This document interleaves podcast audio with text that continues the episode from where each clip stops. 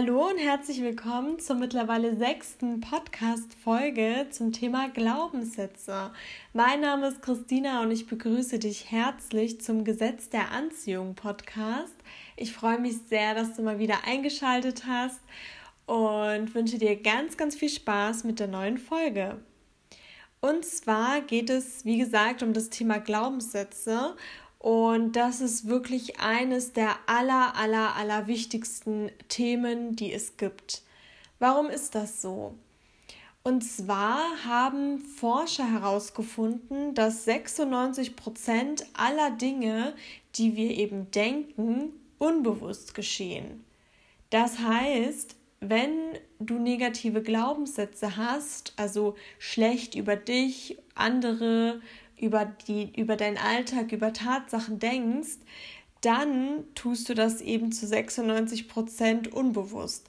Und wenn du negative Glaubenssätze hast, dann denkst du unbewusst zu 96 Prozent immer negativ. Und das formt wiederum eine negative Realität, weil deine Gedanken zur Realität werden. Du gibst ja immer, wenn du irgendwas denkst, eine Frequenz aus. Also du empfindest ja irgendwas bei den Gedanken. Und das, was du dementsprechend empfindest, ziehst du auch an.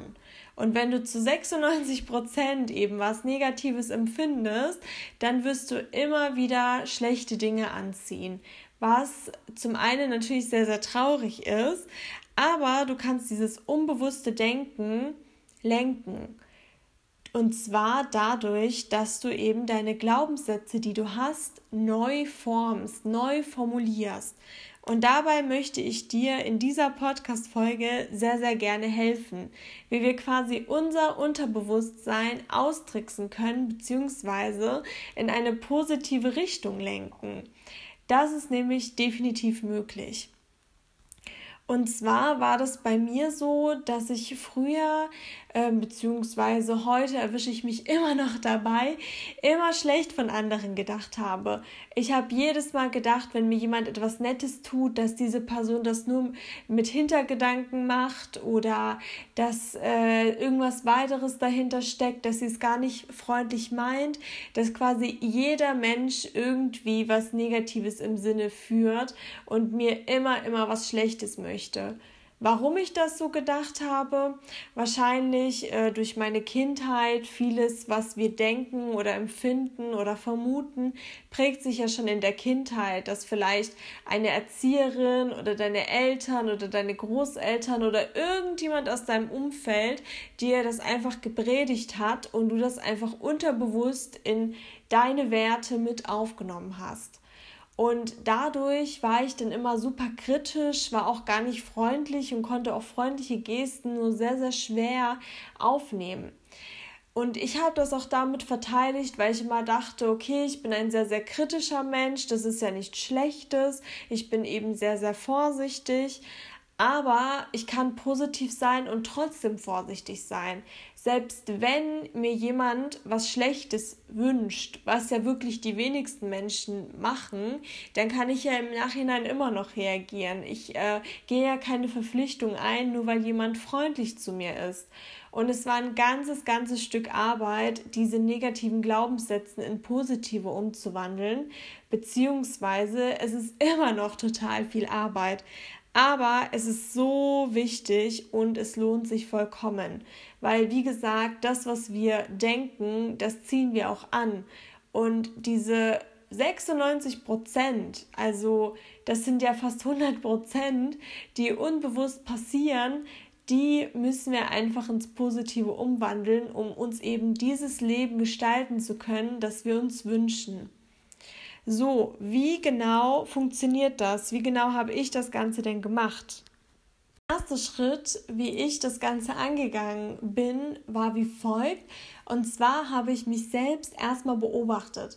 Das heißt, immer, ähm, ich habe einfach ein Bewusstsein entwickelt, immer wenn ich schlechte Laune hatte oder wenn ich gemerkt habe, hm, irgendwie fühlt sich das gerade nicht gut an, habe ich dann eben beobachtet, wie ich mich gerade fühle.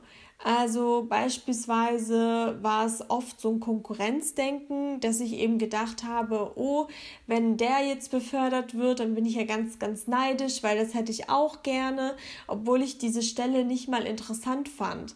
Ähm, da habe ich gemerkt, okay, ich bin total neidisch und ähm, empfinde das so, dass er mir irgendwie was wegnimmt, obwohl ich ja gar nicht diese Stelle wollte. Und da hatte ich anscheinend den Glaubenssatz, dass äh, nicht genug für alle da ist. Ähm, da habe ich mir eben den neuen Glaubenssatz, es ist genug für alle da, aufgeschrieben. Und den sehe ich jetzt immer noch vor mir. Das ist nämlich ein Zettel, den ich immer beim Arbeiten sehe und immer wieder lese und lese und lese und der sich so in meinen Kopf mittlerweile eingetrichtert hat, dass ich allen komplett alles gönne, weil ich einfach der felsenfesten Überzeugung mittlerweile bin, dass genug für alle da ist. Und äh, genau, das war auf jeden Fall ein Glaubenssatz von mir, dass ich sehr, sehr stark im Konkurrenzdenken war. Das hat sich auch durch die Schulzeit oder durch mein Studium gezogen und ist auch sehr traurig, weil statt dass man sich auf seine eigenen Ergebnisse fokussiert, hat man das Gefühl, äh, dass äh, wenn diese Person eine Eins hat, dass man selber dann keine Eins bekommt. Obwohl, wenn jeder lernen würde, jeder eine Eins bekommt ähm, ja, das ist vielleicht auch irgendwo das Schulsystem, das uns das eintrichtert. Es wurde bei uns in der Schule zum Beispiel immer so angegangen, dass man gesagt hat, es gab fünf Einsen, es gab äh, zwei Dreien, es gab, ne, also dass man so jede Note durchgegangen ist, sodass man dann überlegt hatte, Mist, ähm, ich denke nicht, dass ich die Eins habe, dann kämpfe ich quasi um die drei, aber es gibt noch drei andere, die die drei haben, oh Gott. Und dann entwickelt sich so dieses Konkurrenzdenken und wir sind ja nicht bei einer Sportveranstaltung, wo es um eine Medaille geht. Es ist genug für alle da. Und das war definitiv ein Glaubenssatz, der bei mir sich sehr, sehr stark verankert hat und den ich durch Beobachten von mir selbst, von negativen Empfindungen identifizieren konnte und dann neu programmiert habe. Dann hatte ich zum Beispiel auch die Situation, wenn auf der Arbeit super, super viel los war, dass ich total gestresst war. Und dann habe ich mir eben überlegt, komisch, äh, wo, wodurch kommt das? Was, was denke ich denn, wenn ich gestresst bin? Und bei mir war das dann so, dass ich irgendwie das Gefühl hatte, dass ich überfordert war und äh, dass die Kunden oder Kollegen oder Vorgesetzte dann irgendwie auch so negativ drauf waren. Und äh, dadurch hat sich irgendwie mein Stress noch verschlimmert. Also ich habe durch Stress dann plötzlich gedacht, dass jeder äh, mich persönlich dann irgendwie dafür verantwortlich macht oder äh, im Endeffekt dann quasi denkt, ich arbeite zu langsam oder wie auch immer. Und quasi dann schlecht von mir denkt, was mich dann noch mehr gestresst hatte obwohl das im Endeffekt meine Denkensweise war. Ich habe mich dann quasi selbst für den Stress verantwortlich gemacht, verantwortlich dafür gemacht, dass auf der Arbeit einfach mehr los ist und äh, dadurch vielleicht die Leute auch ein bisschen gestresster sind. Und deswegen habe ich mir dann jetzt auch, ich sehe das auch jeden Tag auf der Arbeit aufgeschrieben, jeder ist mir wohlgesonnen mit einem Smiley.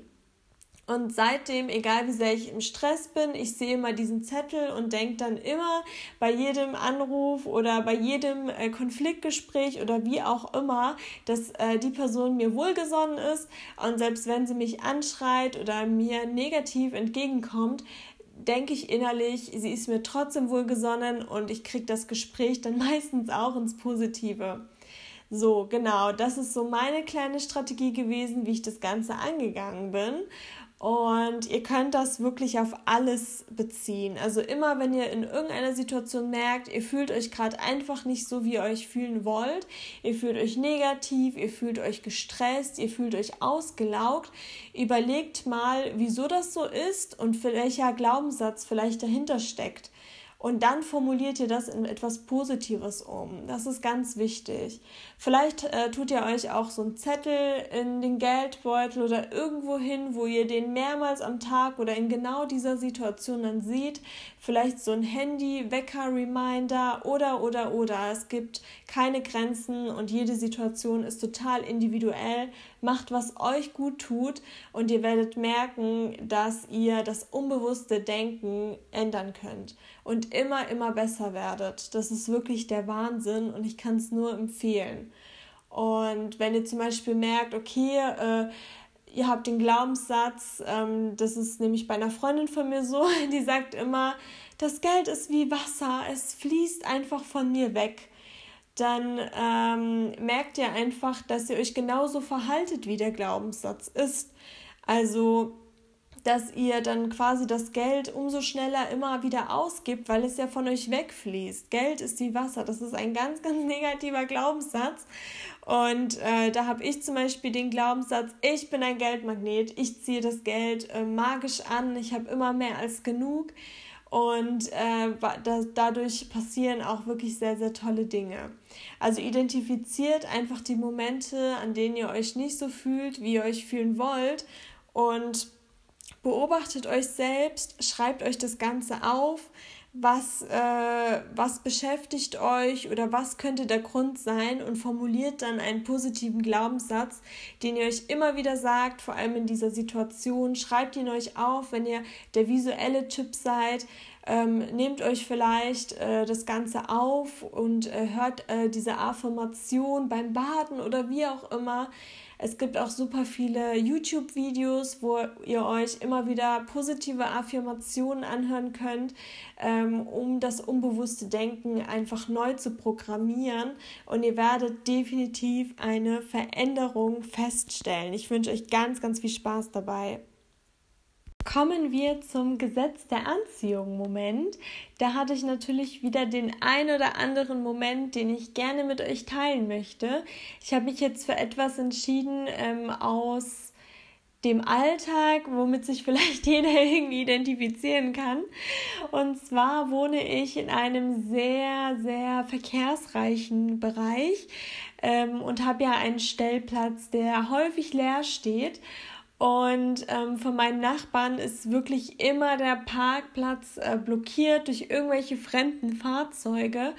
Und ähm, ihr müsst euch das so vorstellen, das sind 15 Parkplätze und ständig parkt irgendjemand Fremdes darauf oder von irgendwelchen Firmen drumherum. Immer parkt irgendjemand auf dem äh, jeweiligen Parkplatz. Und äh, meiner steht auch noch leer. Das heißt, meinen, äh, meiner ist eigentlich prädestiniert dafür, dass da auch äh, irgendjemand Fremdes drauf parkt. Zumal er eigentlich fast immer leer steht, zumindest unter der Woche. Und ähm, das Komische ist, dass meiner immer frei ist. Also immer, immer, immer, immer, immer ist der Stellplatz leer und die von den Nachbarn sind immer voll mit irgendwelchen fremden Fahrzeugen, wenn nicht das eigene Fahrzeug auf dem Stellplatz steht. Und ich finde das so, so witzig, weil ich mir einfach immer vor Augen ähm, vorstelle, beziehungsweise vor Augen halte, wie mein Stellplatz immer leer steht, wie da nie jemand draufsteht und so ist es dann auch. Und es ist so, dass bei jedem ähm, Parkplatz, bei jedem Stellplatz steht auch ein Privatschild. Also da ist jetzt mein Stellplatz nicht anders als die von den Nachbarn. Und meiner steht einfach immer frei, weil ich mir einfach immer vor Augen halte, dass er leer steht und ähm, in einer positiven Art und Weise auch daran denke. Das wieder so eine kleine ähm, Anekdote aus meinem Alltag, ein kleiner Gesetz der Anziehung Moment. Und wenn ihr wollt, könnt ihr mir auch gerne schreiben, wie sich das Gesetz der Anziehung bei euch im Alltag bemerkbar gemacht hat. Ähm, und zwar die E-Mail-Adresse ist Gesetz der Anziehung podcast at gmx.de. Ich freue mich wirklich sehr über eure Zusendungen und äh, ja, schreibt mir gerne, wenn ihr da auch den ein oder anderen Moment habt, den ihr mit mir und mit allen teilen möchtet. Und jetzt kommen wir auch schon zum Ende. Ich hoffe, dass dir diese Podcast-Folge gefallen hat. Und äh, ja, jetzt kommen wir mal wieder zur Abschlussfrage. Und zwar lautet sie, lieber Zuhörer, was hat dich heute besonders glücklich gemacht? Du kannst die Antwort denken, aber auch laut aussprechen. Fühle die Dankbarkeit und die Freude über den Moment, der deinen Alltag besonders schön gemacht hat. Ich wiederhole nochmal, was hat dich heute besonders glücklich gemacht? Bei mir war das, jetzt muss ich mal kurz nachdenken, Und zwar war das bei mir, dass ich heute einfach einen sehr, sehr entspannten Tag habe. Ich bin ziemlich, ziemlich müde und bin dafür umso dankbarer, dass der Alltag heute sehr entspannt war, dass ich nicht an meine Ressourcen gehen musste und äh, einfach heute wieder Kraft tanken darf. Das muss auch mal sein und das hat mich heute sehr glücklich und zufrieden gemacht. Ich wünsche dir einen wunder wunderschönen Tag und vielen Dank, dass du bis hierhin zugehört hast. Bis zum nächsten Mal.